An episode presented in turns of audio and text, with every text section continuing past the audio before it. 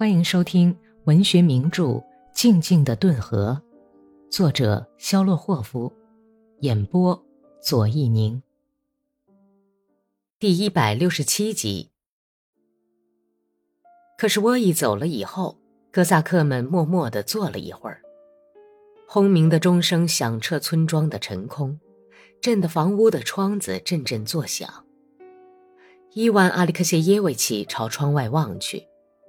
板棚在地上投下一片清晨的淡影，稀疏的浅草上白露点点。即使隔着玻璃看去，也是那么晴空万里，高远蔚蓝。伊万·阿里克谢耶维奇看了一眼霍利斯托尼亚耷拉着的乱蓬蓬的脑袋，问道：“也许事情就这样完了吧？米古林斯克人把赤卫军的队伍打垮了，以后再也没有敢来的了。”不会的，格里高利全身震动了一下。他们已经开了头，现在他们会继续干下去的。喂，怎么样？咱们去开会吧。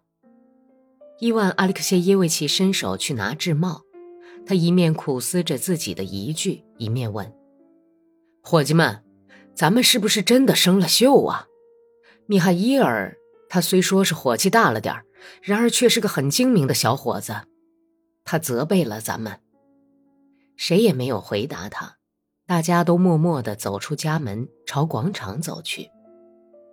伊万·阿里克谢耶维奇若有所思地瞅着脚尖儿往前走，他很苦恼，因为昧了良心，没有照自己认识的去做。沟和可是沃伊是正确的，本应该走，不该犹豫不决。自己骗自己的那些顿词是靠不住的。在他内心有一个什么人的理智的嘲讽的声音，把这些顿词打得粉碎，就像是马蹄子踏碎水洼的薄冰一样。这时，伊万·阿里克谢耶维奇做出的唯一决定是，在第一次交锋的时候就跑到布尔什维克那边去。往会场走着，他的这个决心成熟起来。但是伊万·阿列克谢耶维奇既没有把这一决定告诉格里高利，也没有告诉霍利斯托尼亚，因为他模糊地意识到，他们俩心里这时苦苦思索的是别的东西，而且在内心深处，他已经对他俩有了戒心。刚才他们三人一同拒绝了勾儿的建议，借口有家事不肯逃走，同时他们每个人又都知道。这是不成其为理由的，没有说服力的。现在他们三个人却又同床异梦了，彼此都感到很尴尬，仿佛是干了什么下流可耻的勾当。三人沉默无语地走着，走到莫霍夫家对面时，伊万·阿里克谢耶维奇忍受不住这种令人难堪的沉默，痛斥着自己和两个伙伴，说道。没有什么可隐瞒的，咱们从前线上回来时是布尔什维克，而现在却要往树丛里躲，要别人替咱们去打仗，咱们自己去跟娘们鬼混。仗我打过了，也该让别人尝尝是什么滋味了。格里高利扭回身来说：“这是哪家的道理？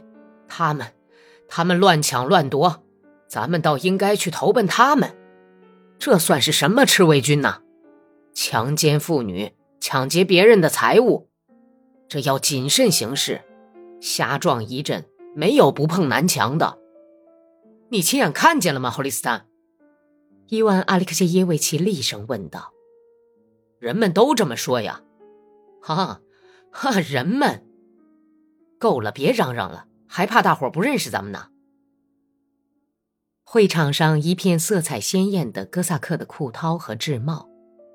偶尔也能看到全毛哥萨克皮帽形成的黑色孤岛。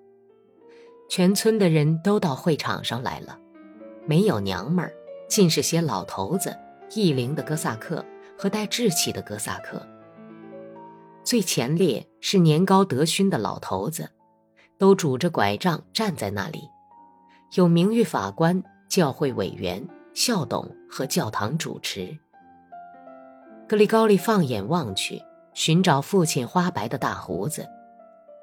马列霍夫老头子站在亲家公米伦格里格里耶维奇旁边，格里沙卡爷爷穿着一身带着军功章的灰制服，站在他们前头，上身扶在一根尽是疙瘩的拐杖上。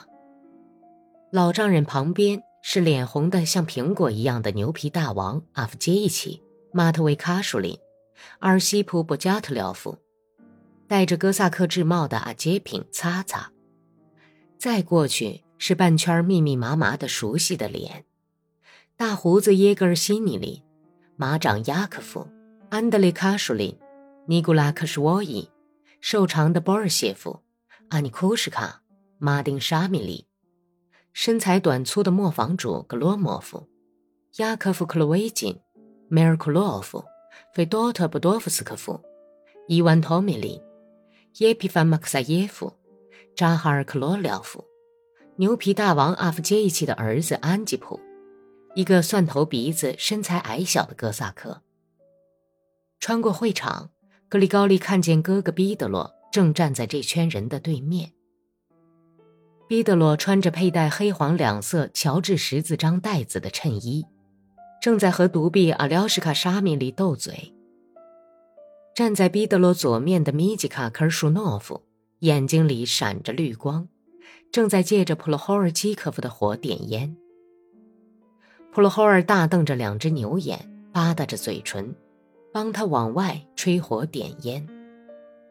许多青年哥萨克都挤在后面，人群当中，在一张四条腿全陷进松软潮湿的土地里去的破桌子旁，坐着村革命委员会主席纳扎尔。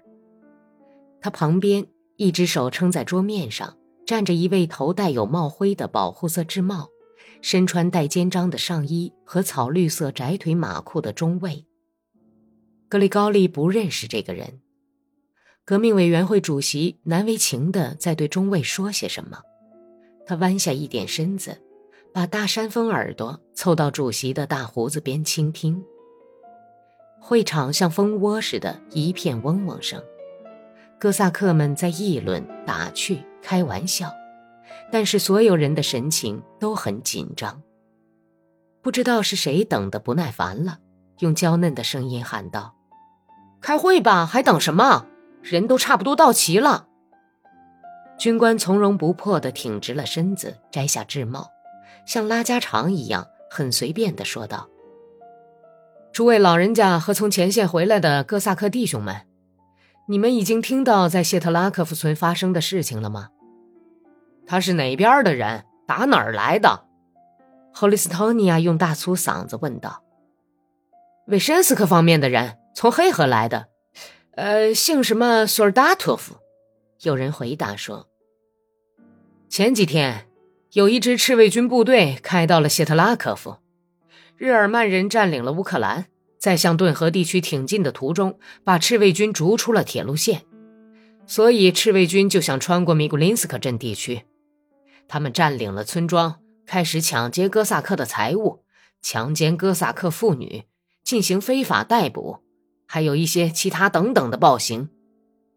这四周围的许多村庄得知发生的事情以后，哥萨克们就拿起武器去攻打这伙强盗。这支队伍被歼灭了一半，俘虏了一半。米古林斯克人缴获了大量的战利品。米古林斯克和卡赞斯克两个镇已经打破了套在自己身上的布尔什维克政权的枷锁。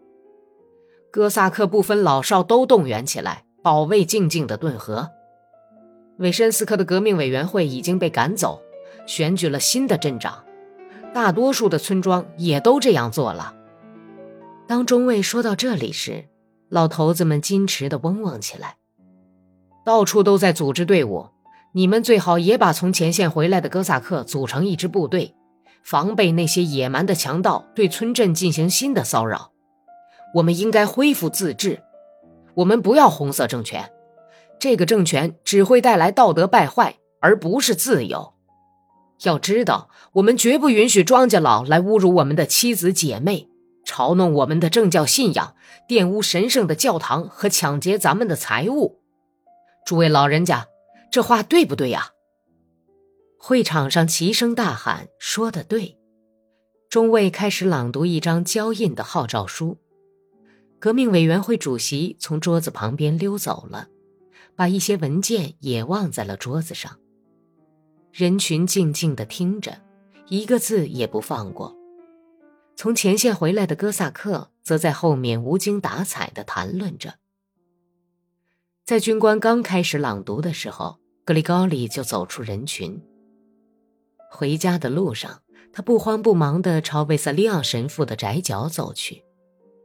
米伦·格里格里耶维奇看见他走出人群，就用胳膊肘往潘塔莱普洛科菲耶维奇的腰上戳了一戳，说道：“瞧，你的小儿子走了。”潘塔莱一瘸一拐地从人群中走出来，用既是央求又有命令的口吻叫了一声：“格里高利！”